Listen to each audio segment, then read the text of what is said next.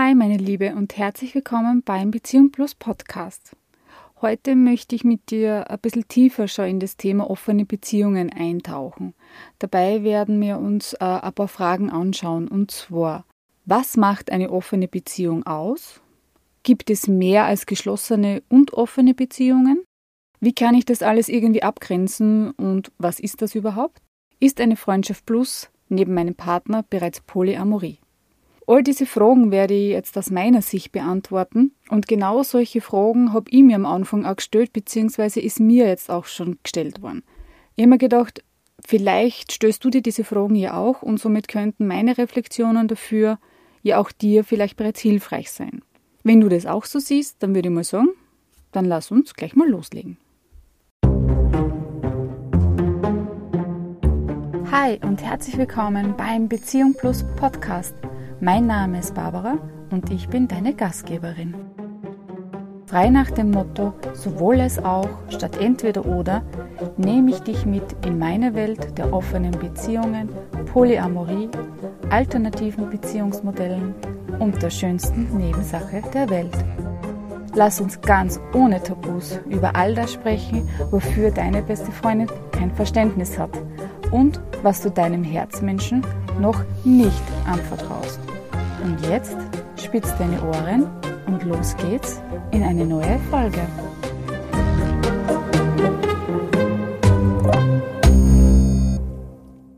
Mein Name ist Barbara Preisler-Jelinek und ich begleite aufgeschlossene, neugierige Frauen und Paare auf ihrem Weg, ihre exklusive monogame Beziehung für weitere Menschen sexuell lustvoll oder emotional gefühlvoll zu öffnen. Und ganz wichtig, ohne dass dabei ihre Beziehung und Liebe auf der Strecke bleiben. Ich möchte eigentlich direkt in die erste Frage starten und zwar, was macht eine offene Beziehung aus? Hm, also das ist jetzt einmal eine Frage, die jetzt nicht so ad hoc und in zwei Sätzen beantwortet ist und es ist wäre eine Antwort, die durchaus stundenfüllend sein kann. Ich möchte jetzt einmal auf einen Aspekt dabei eingehen und einen Aspekt näher beleuchten. Und somit würde die Frage auch gleich gerne mal in zwei Bereiche teilen, und zwar einmal nach innen, nämlich die Zweierbeziehung, und einmal nach außen zu Dritte. Ich glaube nämlich, dass eine offene Beziehung erst dann richtig gut werden kann, wenn zuerst die Zweierbeziehung eine offene Zweierbeziehung wird. Was meine ich damit? Nun, eine Beziehung zu öffnen für Dritte, das braucht meiner Erfahrung nach eine ziemlich stabile Zweierbeziehung mit Werten, die neu definiert werden müssen. Und einen Wert davon, den würde ich heute gerne nämlich genauer anschauen, und das ist die Offenheit. Wie kann sich der Wert jetzt zeigen bei einer offenen Beziehung? Naja, zum Beispiel in einer offenen Kommunikation der eigenen Wünsche, Bedürfnisse, aber auch der Ängste und der Gefühle, die gerade da sind. Genauso wie auch in einer offenen Kommunikation zu bleiben, wenn es mal schwierig wird oder wenn Konflikte im Haus stehen oder auch Missverständnisse da sind. Ganz wichtig meiner Meinung nach ist auch ein offenes Herz und ein offenes Ohr für die Sorgen und die Ängste von deinem Partner oder deiner Partnerin zu haben bitte auch immer offen dafür zu bleiben, die eigenen Themen sich anzuschauen. Und glaub mir, du wirst zu 100 Prozent irgendwas während einer Öffnung oder in einer offenen Beziehung erwischen, was dich triggert. Dass das nicht geht, das kann ich mir fast nicht vorstellen. Ja, es klingt wahrscheinlich jetzt anstrengend für dich. Und ja, es wäre gelungen, wenn ich sage, hm, eh alles easy cheesy geht eh leicht. Also ich war diese Art von Offenheit in einer Beziehung auf jeden Fall nicht gewohnt. Ich weiß nicht, wie es dir geht. Ja. Für mich war das eine ziemliche Umstellung, dass jetzt zum Beispiel meinem Partner erzähle, hey du, da hat mir jemand angeschrieben und ha, die oder der, die will mehr von mir. Oder, hm, boah, also hast du das gesehen, das ist jetzt schon ein ganz hübscher Mann oder eine ganz hübsche Frau und würde jetzt auch nicht von der Bettkante stoßen. Oder so Sachen wie, hörst, also, mit reißt komplett. Ich weiß gerade echt nicht, wohin mit mir und mit meinen ganzen Gefühlen. Ja.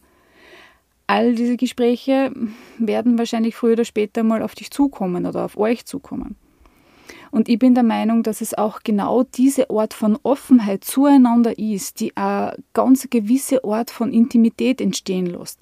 Und so auch ein Beziehungsfundament oder dein Beziehungsfundament mit deinem Partner, deiner Partnerin zusätzlich wirklich stützt. Ich persönlich habe jetzt in keiner anderen Beziehung diese Art von Offenheit erlebt Mag sein, dass es monogame Beziehungen gibt, wo das auch so ist, aber das müssten dann schon wirklich sehr bewusst geführte Beziehungen sein. Ich wage jetzt einmal zu behaupten, dass ein Großteil der klassischen Beziehungen hm, Offenheit eher nicht so praktiziert. Möglicherweise auch aus Rücksichtnahme auf den Partner oder auf die Partnerin, um sie vielleicht nicht oder ihn vielleicht nicht zu verletzen. Wer weiß. Was man jetzt aber eigentlich mit Offenheit nach außen hin spricht zu einer dritten Person. Wenn du diese Arbeit geleistet hast, sprich diese Beziehungsarbeit und ja, manchmal fühlt sich auch wirklich nach Arbeit an, ja, dann hast du ein Fundament geschaffen, wo auch dein Körper eine gewisse Art von Offenheit haben kann. Ich meine, gerade Männer werden mich da vielleicht eher verstehen, wenn ich sage, okay, wenn der Kopf nicht mitspielt, dann funktioniert es halt down under auch eher schwer manchmal. Und dann könnten eben auch gerade bei Männern Erektionsstörungen zum Beispiel auch vorkommen. Somit bin ich davon überzeugt, dass wenn eine Offenheit in einer Zweierbeziehung herrscht, auch diese Offenheit nach außen hin dir den Kopf freigibt und du damit auch mit deinem Körper sinnliche Erfahrungen sammeln kannst und du die erfolgen lassen kannst. Gerade bei Frauen ist oft dieses Thema auch mit dem Orgasmus Schwierigkeiten, meiner Meinung nach auch, weil der Kopf eben unter anderem nicht mitspielt. Du kannst auch offener auf andere Menschen zugehen, weil du jetzt nicht mehr irgendwo im Hinterkopf fürchten musst, ah, ich mache ja gerade jetzt irgendwie was Falsches. Klingt das für die in irgendeiner Form nachvollziehbar? Daran anschließen möchte ich ja gleich die nächste Frage, und zwar gibt es mehr als geschlossene oder offene Beziehungen? Tja, das ist wohl Ansichtssache. Ich für meinen Teil empfinde schon so, dass es entweder offene oder geschlossene Beziehungen gibt. Ich möchte dir das auch kurz erklären, wie ich das meine. Und zwar die klassischen monogamen Beziehungen sind im Normalfall geschlossene. Es können aber auch mehr als zwei Personen eine geschlossene Beziehung führen, zum Beispiel eine geschlossene Triade. Ein wirklich total süßes Beispiel sind da drei Jungs aus Graz, und zwar nennen sie sich die Mätzchen. Und die drei Jungs leben schon so eine Zeit lang zusammen und haben jetzt auch in einer berührenden Zeremonie geheiratet. Die haben ihre Triade zum Beispiel geschlossen, soweit ich weiß. Aber es ist genauso auch möglich, dass vier oder fünf Personen eine geschlossene Beziehung führen. Offen oder geschlossen heißt für mich somit eher, kommt ein weiterer Mensch zu dieser Beziehung dazu oder nicht. Unter dem Gesichtspunkt zähle ich aber die Polyamorie sowohl zu den offenen als auch zu den geschlossenen Konstellationen, weil auch dort kann sowohl als auch möglich sein. Was uns jetzt aber irgendwie auch unweigerlich zu der Frage führt, wie kann ich das dann überhaupt alles abgrenzen und muss ich das abgrenzen?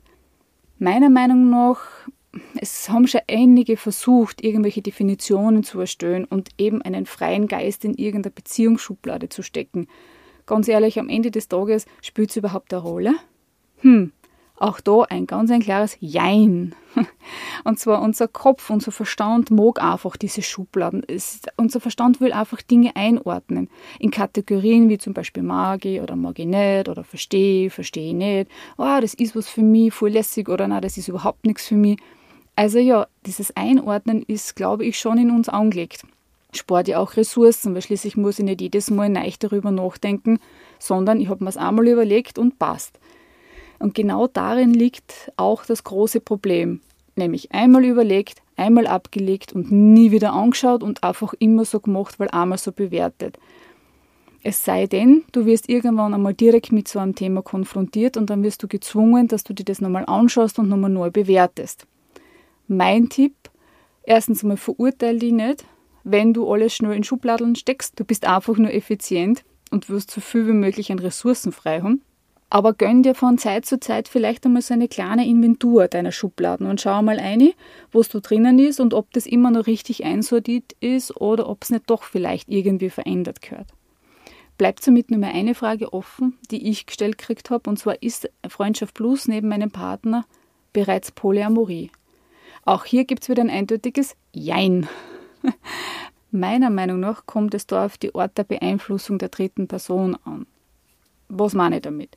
Eine Freundschaft plus, wo du eher hingehst, die ab und zu mit ihr oder mit ihrem triffst, ihr habt Sex miteinander, ihr versteht sich an und für sich recht gut.